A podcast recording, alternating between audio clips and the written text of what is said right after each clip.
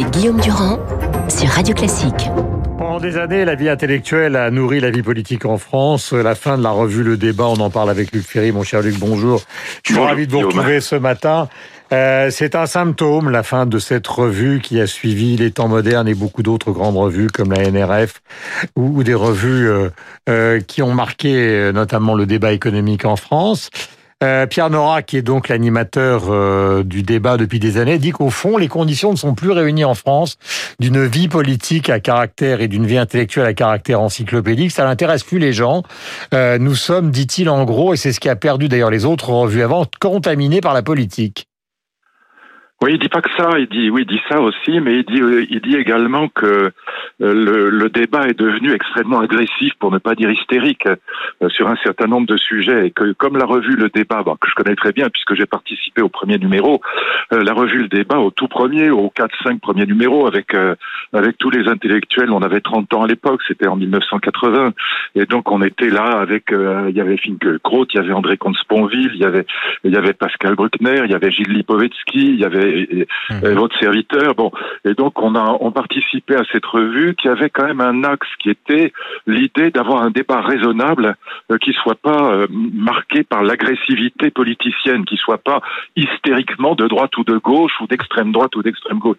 Et au fond, c'était ce côté euh, raisonnable et presque aronien, si vous voulez, mhm. éclairé par l'histoire, surtout avec une forte culture hystérique, historique, pardon, un beau lapsus, mhm. qui a disparu aujourd'hui. que ce soit sur les questions d'histoire de l'esclavage, que ce soit sur le féminisme, que ce soit sur le réchauffement climatique, que ce soit sur l'hydroxychloroquine, les débats sont devenus complètement hystériques. Donc on peut plus, on peut plus dire un mot sans risquer un procès. Bon, le politiquement correct est partout, et donc euh, une revue euh, intellectuelle arrière-fond historique et raisonnable n'a plus, n'a plus, n'a plus sa place d'une certaine manière. C'est très, mais c'est un constat. Mais Luc, c'est un constat qui est d'une grande amertume parce que quand on voit ce qui s'est passé ces derniers jours, par exemple, la vidéo de Grenoble avec les polémiques euh, qui naissent sur la politique sécuritaire, l'affaire Obono, valeurs actuelles, etc. On, on, est à des années-lumière de ce qu'a prôné le débat. Alors, je ne suis pas là pour mettre le débat au centre de tout, mais enfin, nous sommes avec un intellectuel ce matin, il est important de parler de ces questions et de ne pas les, les, les oblitérer. Euh, on a quand même changé de monde. Mais oui, bien sûr. Et moi, je, ben, Pierre Nora est un ami. J'ai beaucoup de, beaucoup d'estime et d'affection pour lui. Il a écrit un grand livre euh, collectif, Les lieux de mémoire, qui, qui, était sa grande idée. Bon. Et son idée, c'était que sans un rapport à l'histoire, et vous êtes historien de formation, sans un rapport à l'histoire, la politique n'a pas de sens. Et donc l'idée du débat, c'était au fond euh, d'avoir, euh, de laisser un peu de côté la, les, les, clivages politiques agressifs mmh. pour éclairer les débats, au fond comme autant des lumières, de la clairon, comme on dit en bon français, avec une culture historique forte. Bah ça, non. Euh, l'agressivité hystérique a remplacé la culture historique. voilà, c'est ça qu'on vit aujourd'hui. Pourtant, regardez, vous citez des exemples, que ce soit sur l'écologie, on peut plus discuter sur l'écologie. Regardez, Corinne Lepage a dit qu'il fallait tenir une liste des gens qui sont climato-sceptiques pour pouvoir les punir plus tard. Bon, euh, c'est totalement délirant. Bon, euh, je, je suis pas climato-sceptique, je pense que c'est une grave erreur d'être climato-sceptique, mais on a, on, on va pas aller vers un délit d'opinion en matière d'écologie ou en matière d'histoire de l'esclavage ou en matière de en matière d'histoire du féminisme. Et donc on, est dans une hystérisation des débats. Mhm. qui est renforcée par les, chaînes, euh, euh, l'information continue d'une manière générale, qui a besoin de ce, cet aliment-là pour euh, pour exister, parce que mhm. voilà, ces débats hystériques, évidemment, c'est ce qui se vend le mieux en termes d'audimat. justement, à propos de la télévision, ce matin, dans, dans Libération, l'un de nos confrères parle de l'arrivée du Suisse Darius Rochebain sur LCI en expliquant que d'une certaine manière, il arrive avec sa volonté de, de, de, tranquillité ou de diplomatie à l'antenne, contredit par une partie de la volonté de la chaîne qui est justement de faire du breaking news. Donc est-ce qu'à la base, euh, vous considérez que c'est la télévision dans sa forme contemporaine qui justement a fini par contaminer les journaux, qui ont fini par contaminer la politique? En l'occurrence, sur LCI, c'est pas parce que je suis sur LCI, mais c'est vraiment un mauvais procès parce qu'on a la chance hein. Allô? Ce n'est pas une attaque contre LCI, j'en ai été. Non, non, mais sur LCI, on a, on a la chance d'avoir des émissions très longues. Bon, celle que je fais, euh, on est interviewé avec Danny Cohn-Bendit, ça dure une heure. C'est quelque chose qui est presque incompréhensible aujourd'hui dans une télévision et on a des débats de fond. Mais peu importe, c'est pas pas non plus pour défendre LCI, mais c'est pas tellement, c'est pas seulement la télévision, c'est le problème des, de l'information en continu qui est qui est problématique. C'est le fait que sur votre smartphone vous avez toutes les informations toute la journée en continu, ce qui fait que les, les, les, quotidiens ont été obligés de remplacer les hebdomadaires, les hebdomadaires, hebdomadaires qui étaient des, en principe des journaux plus de fond euh, en, analyse euh, sont mmh. aujourd'hui en très grande difficulté. Et donc cette information en continu elle pousse au scoopisme permanent à la rapidité permanente et surtout tout ce qui est agressif est plus euh, audimat, euh, audimatesque, si je puis dire, que ce qui est calme euh, dans le style de Pierre Nora, bon, dans le style de quelqu'un qui réfléchit avec Marcel Gaucher, on peut le citer, puisque Marcel a, accompagné Pierre Nora dans toute cette aventure du débat.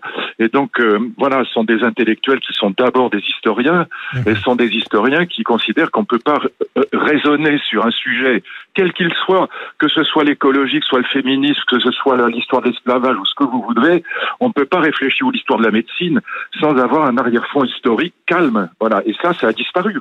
Pierre, a raison. Question ce, matin, question ce matin concernant la crise sanitaire. Euh, dans le Figaro, Bernard-Henri Lévy parle de la grande peur des, biens portants. Est-ce que vous avez le sentiment que le tous masqué en gros partout, euh, qui semble être euh, la, décision vers laquelle on s'achemine dans les heures qui viennent, y compris dans l'entreprise, c'est une bonne chose?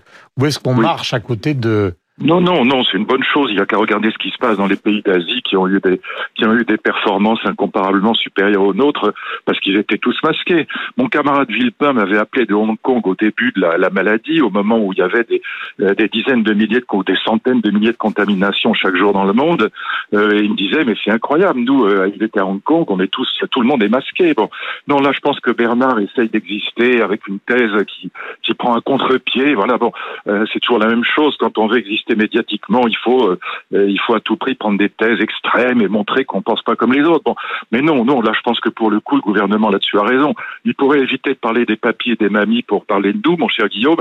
On n'est pas débiles mentaux, on n'est pas, on, est, on peut, on peut nous parler comme des adultes et comme à des adultes, en adultes et comme à des adultes. J'entends Ségolène tout à l'heure. Elle a entièrement raison sur ce qu'elle a dit. Il faut que les politiques arrêtent de nous parler comme si on était des débiles mentaux et qu'on avait huit ans et demi. Ça, c'est vrai. Mais néanmoins, le masque est le seul moyen d'éviter euh, un nouveau confinement et personne ne veut un nouveau confinement. Euh, pas de nouveau confinement parce que de toute façon, après, quand on aura donné les 100 milliards, qu'on les aura répartis et que les droits sociaux auront été poursuivis jusqu'au mois de novembre, de toute façon, euh, il faut parler franchement, lui qu'il n'y aura pas de deuxième cartouche, on est endetté jusqu'au cou. Donc en fait, on voit bien quelle est l'arrière-pensée de tout ça. C'est moins la crainte d'une reprise violente de l'épidémie aujourd'hui, bien que ce soit possible, que l'idée que derrière, il n'y a plus de solution. C'est-à-dire que le modèle social français explose. Mais bien sûr, c'est pour ça que notre ami Bernard-Henri Lévy se trompe du tout au tout. Euh, la vérité, c'est qu'on a absolument besoin de mettre en place des mesures sanitaires qui sont en effet pénibles et désagréables, parce qu'on ne peut pas se permettre un nouveau confinement, sinon l'économie française est morte. Et quand l'économie française est morte, c'est de la misère humaine, Guillaume. C'est pas simplement des questions d'argent qui seraient viles et vénales. C'est des questions de misère humaine, comme en 1929, où il y a eu des, des, des, des de, de, de suicides, où les gens sont morts dans la misère, dans le malheur absolu. Et ça, personne n'en veut. Donc euh, oui, s'il faut mettre des masques, il faut mettre des masques. Voilà. Alors maintenant, c'est vrai qu'il y a peut-être des exagérations dans certains endroits qui sont aérés. Bon, euh, quand on est sur une terrasse de, de café, on n'est pas obligé de mettre un masque. Enfin bon, peu importe, c'est un détail. Mais globalement, ce qu'ont fait les pays d'Asie, moi, moi j'étais euh, en Asie au début de la, au début de la, de la maladie. Bah, tout le monde portait un masque, mais c'était une évidence et ça les a considérablement protégés. Donc non, je pense sur ce point-là, je pense que le gouvernement, en effet, vous avez tout à fait raison. Ce qu'il craint avant tout, c'est une, une, crise économique majeure si on était obligé d'aller vers un deuxième confinement, ce qu'on ne fera pas de toute façon, Guillaume. On le fera pas. C'est pas possible. Euh, La France crèverait et les gens mourraient plus que du Covid. Ce qui est très compliqué à expliquer pour les gens, c'est qu'ils portent des masques dans la rue et quand on va dans un restaurant, euh, bah forcément pour des raisons qui consistent à échanger avec ceux avec qui on va au restaurant et à dîner ou déjeuner, bah on enlève son masque alors qu'on est dans un Évidemment. Donc on porte le masque à l'extérieur, mais à donc ça veut dire quoi? Il faut interdire les restaurants Parce que c'est ça. Non, non, mais il n'y a pas d'application parfaite d'une mesure globale. Il n'y a pas d'application universelle qui, qui, qui, puisse se particulariser de manière impeccable. C'est pas possible. Et donc ça, c'est une question de bon sens après. Donc on sait très bien que quand on rentre dans un restaurant, dès qu'on dès qu'on est assis, c'est ça la règle, on retire son masque. Mais en revanche, quand on va aux toilettes ou que sais-je, qu'on va se balader dans le restaurant pour saluer quelqu'un, on remet le masque. Voilà. Bon, tout ça est un tout petit peu pénible, mais ça n'a rien à voir avec une grande peur, ni personne n'est devenu fou. Au contraire, on est devenu à peu près raisonnable en fin de parcours. On nous a expliqué. Souvenez-vous des discours de Jérôme Salomon et d'Olivier Véran disant surtout, j'ai encore la phrase en tête, hein, surtout il ne faut pas avoir de masque, disait Jérôme Salomon euh, au début, euh, le 11 mars.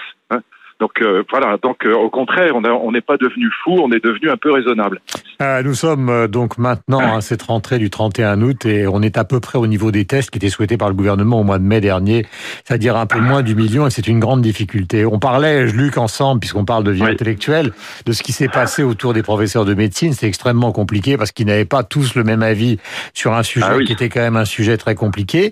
Et en matière de sécurité, c'est la même chose avec cette affaire de Grenoble. Et là, je ne la prends pas par le petit bout de la lorgnette ou par la vidéo et l'emballement médiatique. Mais c'est vrai que si vous regardez, par exemple, parmi les intellectuels chercheurs au CNRS, Laurent Mukieli, qui dit qu'il n'y a pas de délinquance en France, et Alain Boer, qui tient des propos qui sont exactement le contraire, on ne peut pas dire que le monde culturel sur un sujet qui est une vidéo avec des types en armes, le monde intellectuel est aussi extraordinairement divisé.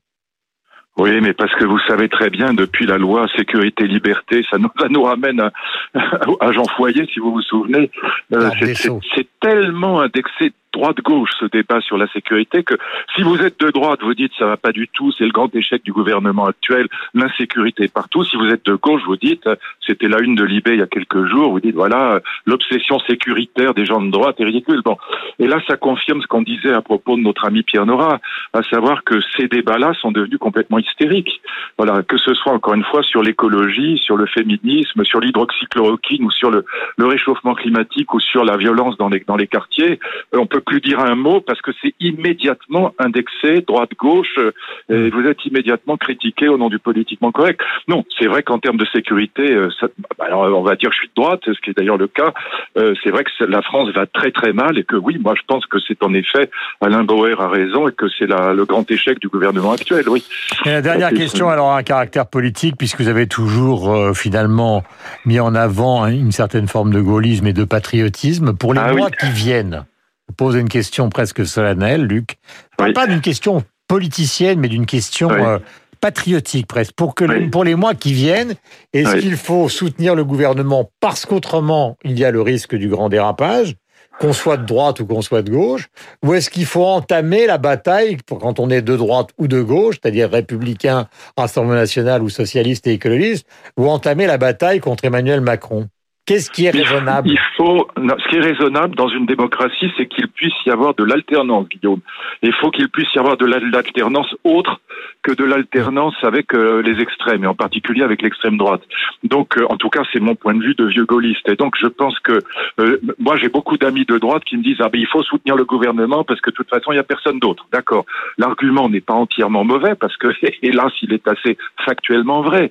Mais à force de dire ça, c'est comme le Front républicain. C'est le meilleur service à rendre à Ségolène Royal. Moi, j'attends avec impatience et là-dessus, je suis tout à fait d'accord avec ce que disait Ségolène Royal. J'attends avec impatience qu'il y ait une gauche démocratique et une droite républicaine qui se réconstituent. Sinon, mon cher Guillaume, la seule alternance qui se profile à l'horizon, c'est avec Marine Le Pen. Point final.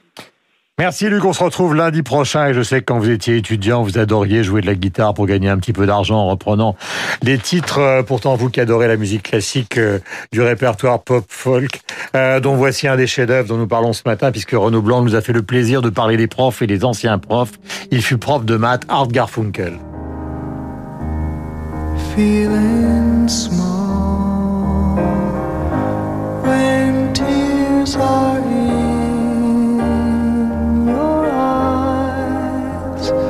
I will drive them